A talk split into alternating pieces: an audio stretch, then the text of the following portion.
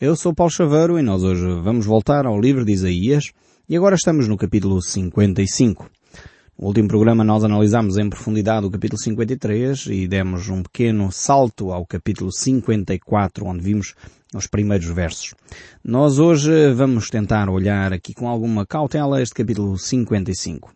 Neste capítulo nós vamos ver uma oferta, uma oferta que Deus faz à humanidade. Mais uma vez, eh, Deus é este Deus de amor. Eu sei que você que tem acompanhado este programa tem começado a perceber este Deus. Uh, e realmente é fascinante conhecer Deus. Para mim é das coisas mais importantes uh, que se pode fazer à face da Terra. É podermos conhecer quem Deus é. Realmente eu tenho que confessar, e vocês sabem perfeitamente, tenho aberto o meu coração aqui neste programa, tenho que confessar que nem sempre compreendo tudo aquilo que Deus faz. É algo que tem a ver comigo. Sou limitado. Se calhar há outros que acham que entendem tudo aquilo que Deus faz e todos os caminhos que Deus tem. Eu reconheço pelas próprias escrituras e pelas minhas limitações que eu não consigo entender todos os caminhos de Deus. Há coisas que eu penso que são certas, que eu penso, bem, Deus fez isto por causa daquilo, mas na realidade depois venho a verificar, anos depois, que não tinha percebido ainda os caminhos de Deus. Mas uma coisa eu sei, eu conheço o caráter de Deus. Posso não conhecer os caminhos, mas conheço o caráter de Deus. E Deus é um Deus de amor. Muitas vezes quando nós conhecemos o caráter, e não entendemos determinados comportamentos, no mínimo nós ficamos com a atitude, bem, se Deus fez, é possível que Ele saiba o que está a fazer. E esta é a grande diferença quando nós conhecemos o caráter de alguém ou quando nós não conhecemos essa pessoa. E é por isso que é tão fundamental conhecer o caráter de Deus. Talvez nunca iremos compreender todos os caminhos de Deus. Talvez não vamos ter resposta porque é que uma criança está a padecer uma doença terminal. Talvez não vamos ter resposta porque é que determinada situação aconteceu na vida de alguém. Talvez não temos resposta porque é que uma catástrofe natural assolou uma determinada cidade. Talvez não temos resposta para muitas perguntas. Mas eu espero que você possa poder afirmar no seu coração eu conheço o caráter de Deus, não entendo tudo, mas sei que este Deus de amor estará ao lado destas pessoas que sofrem. E é exatamente isso que nós vamos poder eh, encontrar mais uma vez aqui nas páginas do livro de Isaías. Vamos ver o coração deste Deus expresso aqui nestas páginas de uma forma tremenda. Vejam como Deus se quer relacionar com o homem. E é esta graça divina que Ele quer oferecer a cada um de nós. Este amor, esta atitude de bondade para conosco. Deus é um Deus de amor. É um Deus que se quer relacionar consigo. E mesmo as situações que você não entende na sua vida, Talvez não haja uma resposta para elas neste momento. Se calhar você pergunta porquê que isto me aconteceu e talvez ninguém lhe vai poder dar uma resposta, aconteceu por causa disto. Mas, se você conhece o caráter de Deus, você pode dizer eu não entendo, mas eu sei uma coisa, Deus está a cuidar. E provavelmente esta situação vem para meu próprio benefício. Vejamos assim então as Escrituras, capítulo 55, verso 1. Ah, todos vós que tendes sede, vinde às águas. E vós que não tendes dinheiro, vinde comprar e comei. Sim, vinde comprar e sem dinheiro e sem preço, vinho e leite. Esta é uma oferta de Deus. É um convite que Deus faz a cada um de nós. E você está a pensar, mas Paulo, espera lá, Deus está-me a convidar para eu comer de borla. Deus está-me a convidar para eu beber uh, se, simplesmente se eu tiver sede mais uma vez precisamos de entender a metáfora que está escrita aqui no texto bíblico. Eh, talvez Deus esteja até a fazer, neste caso concreto, prático, comida e bebida para alguns. Mas aqui está a falar mais uma vez de um convite de ordem espiritual. Não podemos retirar daqui o contexto de ordem espiritual. Eu não sei se se lembra quando Jesus estava entre nós. Ele tem uma expressão semelhante a esta. Quem tem sede, venha e beba beba da água viva. E ele estava a falar com aquela mulher samaritana no Evangelho de João capítulo 4 e ela dizia, mas quem és tu para me dar de água se nem tens sequer um balde para tirar a água do poço? E Jesus não estava a falar de água física, material, que mata a sede física, tanto que ele dizia, esta água que vocês bebem mata-vos a sede temporariamente, mas a água que eu vos der matará a sede para sempre. E não só isso, ela tornará um rio de água viva do vosso ventre e dele jorrará para a eternidade. Ah, que imagem fantástica esta que Jesus descreve por palavras. Deus usa metáforas do, do, da vida cotidiana para nos explicar verdades profundas e espirituais. E Ele aqui está a falar-nos de sede, sede e fome de justiça, sede e fome da palavra, sede e fome espiritual que conduz a cada um de nós, depois, a atitudes concretas no dia a dia. É óbvio que nós temos que cuidar das necessidades daqueles que estão ao nosso redor. Mas também Jesus quer, em primeiro lugar, saciar a nossa sede e fome espiritual. Porque nós já temos começado a verificar isso. Não somos um povo muito abastado. Aliás, antes pelo contrário da Europa, infelizmente estamos na cauda. Isto tem razões de ser. Provavelmente muitas delas encontram-se no âmago de cada um de nós, no nosso interior, na nossa vida espiritual. Eu creio sinceramente que é daí que nasce toda uma sociedade, é esta atitude do fado, da desgraça, uh, de, do destino que nós não conseguimos controlar e, con e conduzir, que infelizmente nos leva a esta atitude depois de corrupção, pensar que nós podemos desenrascar sempre tudo, não planear as coisas. Então tem a ver, tem as raízes aí, nestas emoções, nestas, nesta vida espiritual que nós como povo português temos. E ao mudar os nossos conceitos espirituais, ao mudar a nossa atitude espiritual, provavelmente vai mudar as nossas atitudes e práticas uh, externas. Então nós temos de começar por dentro de nós. E é curioso ver, como eu estava a dizer, que não tem a ver com os bens materiais. Se nós olharmos para a Europa, os países onde há mais suicídios é nos países onde per capita há maior rendimento. Estamos a falar de uma Suécia, de uma Dinamarca, países onde a população adulta se suicida porque perdeu os valores espirituais. O vazio interior, a sede espiritual, a fome espiritual não está a ser saciada pela palavra de Deus. E quando nós trocamos a palavra de Deus por religião, ficamos áridos, ficamos secos, ficamos com sede e fome e não sabemos onde ir buscar. E infelizmente muitas vezes nós nos enganamos a pensar que estamos a saciar a nossa sede quando nos envolvemos numa religião formal. Não é disso que Deus está a falar. Deus faz um convite e estende a toda a humanidade. Independentemente da raça, independentemente da etnia, independentemente da classe social, independentemente da ideologia, Deus estende este convite. Se tem sede, vem e bebe. A todas as pessoas que têm sede. Nós, infelizmente, tentamos muitas vezes é nos enganar a nós próprios, pensando que podemos saciar a nossa sede com filosofias, com, enfim, religiões, com políticas, com atividades sociais, e pensamos que essa é a solução. Mas não, a solução encontra-se no nosso interior, na nossa alma, no relacionamento que nós podemos desenvolver com Deus através da pessoa de Jesus Cristo. É por isso que Jesus nos diz bem-aventurados os que têm fome e sede de justiça, porque serão fartos.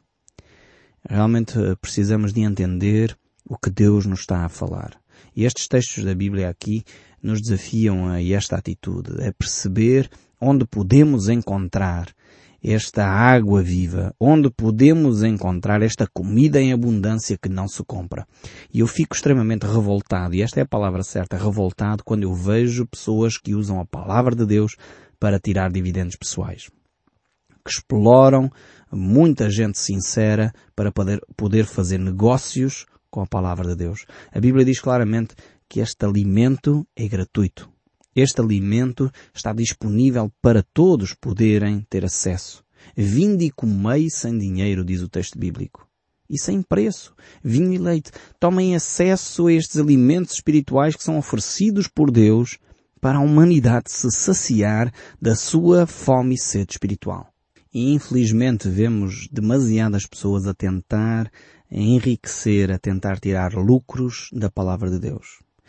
É óbvio que eu não estou a falar de pessoas fazerem ofertas uh, em dinheiro à, à, igreja ou fazerem ofertas em dinheiro a Deus e se a pessoa tem isso no seu coração de uma forma voluntária que o faça, é livre para o fazer ou não fazer, tem a ver com o seu relacionamento com Deus. Agora, quando as pessoas tentam tirar dividendos, tentam explorar emocionalmente as pessoas para poder, no fundo, vender a palavra, isto é triste. É óbvio que, que determinadas uh, atitudes têm custos. Se uma pessoa quer ter um templo para poder cultuar e juntar as pessoas para cultuar a Deus, é óbvio que a pessoa tem que pagar a renda, tem que pagar a água, tem que pagar a luz. Isso tem que ser suprido por quem usufrui desse espaço. Mas isto são coisas lógicas. Agora, quando a pessoa tenta uh, explorar outros por causa de ouvir a palavra que é infelizmente triste e revoltante. A palavra deve ser algo que está acessível a todos. E não é a religião não pode ser um negócio. E, infelizmente, no nosso país temos demasiados negócios ligados à religião. E estou a falar, enfim, cada um saberá daquilo que eu estou a falar. E há de facto, infelizmente, no nosso país esse tipo de, de situações que se verificam vezes demais e que levam as pessoas depois a desacreditar. Levam pessoas a pensar que afinal a palavra não é gratuita, o acesso a Deus é comprado. Mas não, a Bíblia diz claramente que é pela fé em Jesus Cristo. Não há nada que eu possa fazer, não é das obras, diz o, livro de Efésios capítulo 2 verso 8, não vem das obras para que ninguém se glorie. Já há séculos que líderes religiosos se têm levantado contra esta atitude. Foi por isso que aconteceu a reforma no século XVI, exatamente porque se estava a tentar comprar pedacinhos do céu com as indulgências. Ainda hoje isso perdura em muitas hum, religiões do nosso país. Hoje não é as indulgências para construir a Basílica uh, de São Pedro, mas é outras atitudes que muitas vezes levam as pessoas a comprar a palavra, a comprar o seu relacionamento com Deus. E ele não está à venda. É gratuito. Por isso esta, esta boa nova de Jesus Cristo é oferecida a todos, é oferecida e dada a cada um de nós pela o sangue de Cristo que foi derramado em nosso favor, como lemos já no capítulo 53 do livro de Isaías e agora aqui é anunciado. É por isso que Jesus Cristo nos deixa este desafio, quando Ele ainda esteve entre nós, dizendo, ide por todo o mundo e preguei o Evangelho a toda a criatura. Quem crer e for batizado será salvo, quem porém não crer será condenado. Todos nós temos o dever de partilhar a alegria de ter esta, este acesso a este alimento espiritual, este alimento que cada um de nós pode desfrutar gratuitamente, que é a palavra de Deus.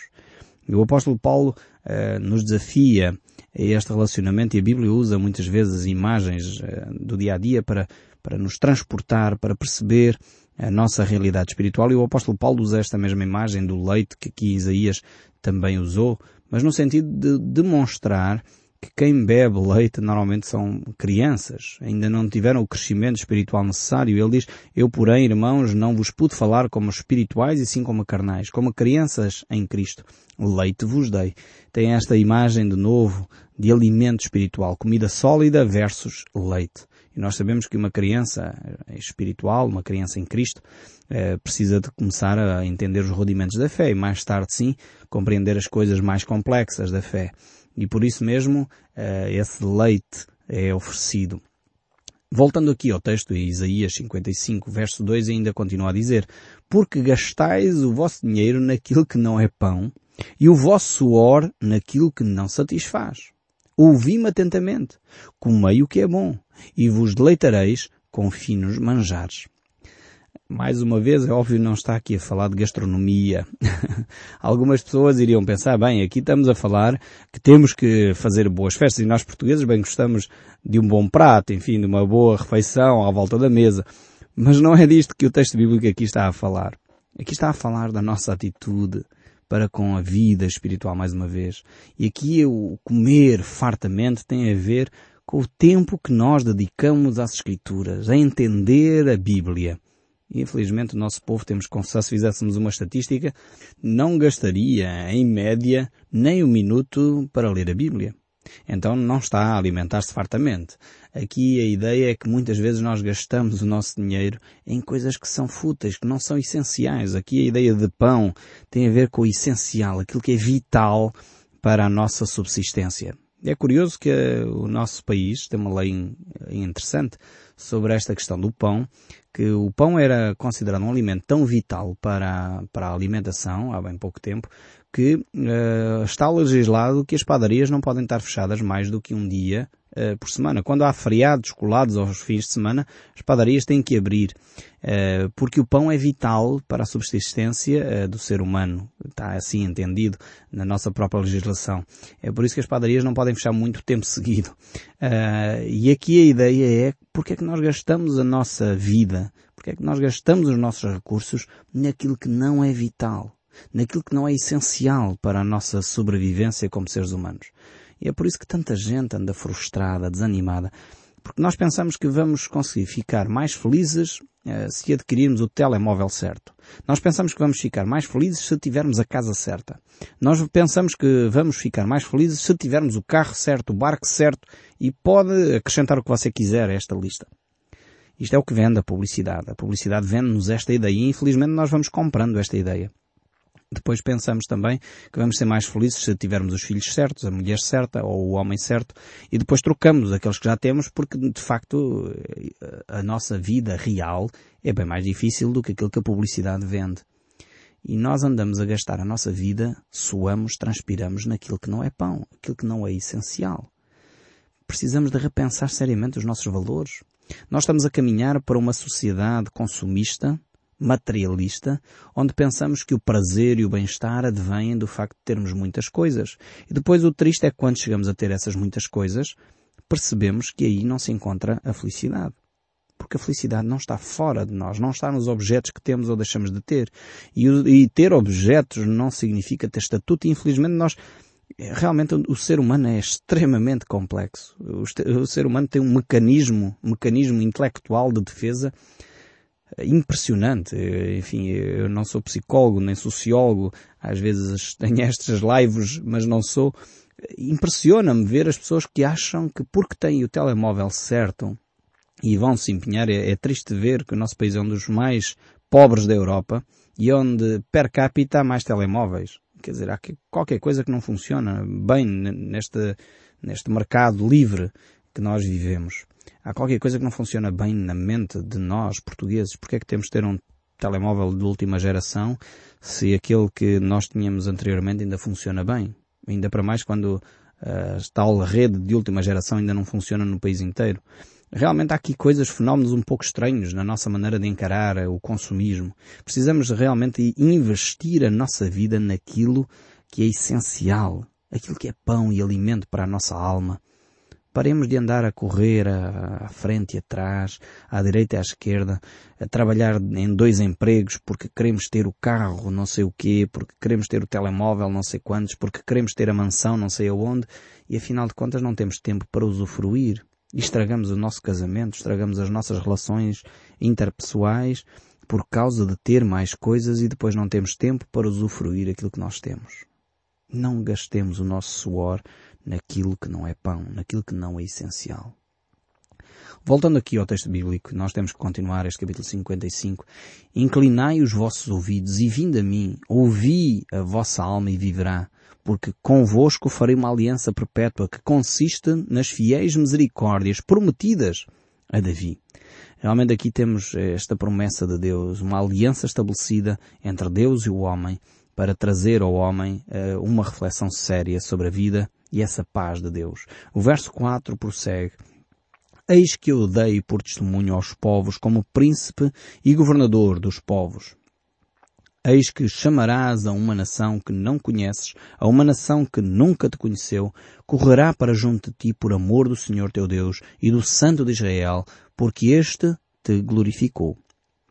Vemos aqui como a ação de Deus um, ehm, tem a ver com o testemunho que acontece à nossa roda.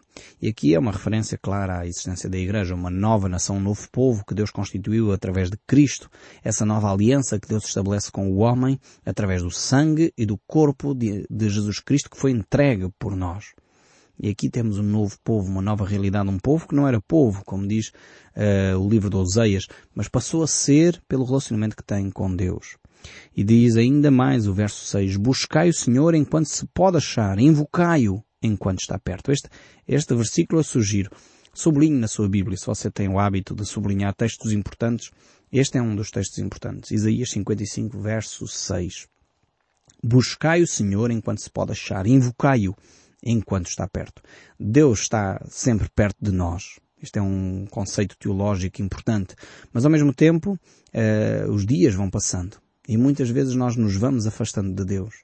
Então a oportunidade é agora, no fundo. Como diz o povo português, nós temos provérbios muito interessantes. Não deixes para amanhã o que podes fazer hoje. E muitas vezes a nível espiritual nós deixamos para amanhã aquilo que devíamos fazer agora. Entregar a nossa vida a Cristo. Passar a receber este amor de Deus diariamente nos nossos corações. Porque Deus realmente nos amou de tal maneira que Ele deu o seu Filho único para que todo aquele que nele crer não se pareça, mas tenha a vida eterna. Não desprezemos este amor. É Ele quem nos dá a vida. Por isso mesmo, hoje é o dia aceitável. Hoje é o dia da salvação. Se ouvires a sua voz, não endureçais os vossos corações. Este é o desafio de Deus para cada um de nós. O verso 7 ainda prossegue a dizer, deixe o perverso o seu caminho, inique os seus pensamentos, converta-se ao Senhor e se compadecerá dele e volte-se para o nosso Deus porque é rico em perdoar. Aqui temos os passos necessários para serem dados para podermos ter esse relacionamento com Deus. Abandonar o nosso pecado, deixar de lado aquilo que são os nossos pensamentos vãos e voltarmos para Deus porque Ele é digno. Ele é digno da nossa adoração. Ele é digno de todo louvor. E Ele é um Deus que perdoa. Ele não é um Deus simplesmente que julga, que condena, mas é um Deus que perdoa. O verso 8 ainda diz, porque os meus pensamentos não são os vossos pensamentos, nem os vossos caminhos os meus caminhos, diz o Senhor. Assim como os céus são mais altos do que a terra, assim são os meus caminhos mais altos do que os vossos caminhos, e os meus pensamentos mais altos do que os vossos pensamentos, diz o Senhor. Este é outro texto que eu recomendo vivamente que sublinhe na sua Bíblia. Nós temos que perceber que os caminhos de Deus não têm necessariamente a ver com os nossos. Os caminhos de Deus são demasiado elevados em relação aos nossos. E Deus tem os seus planos.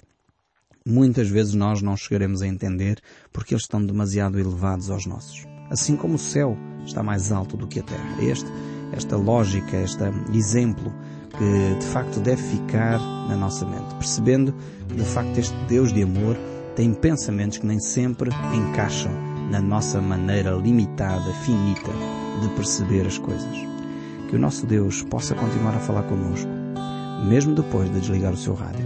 Que Deus o abençoe ricamente e até ao próximo programa.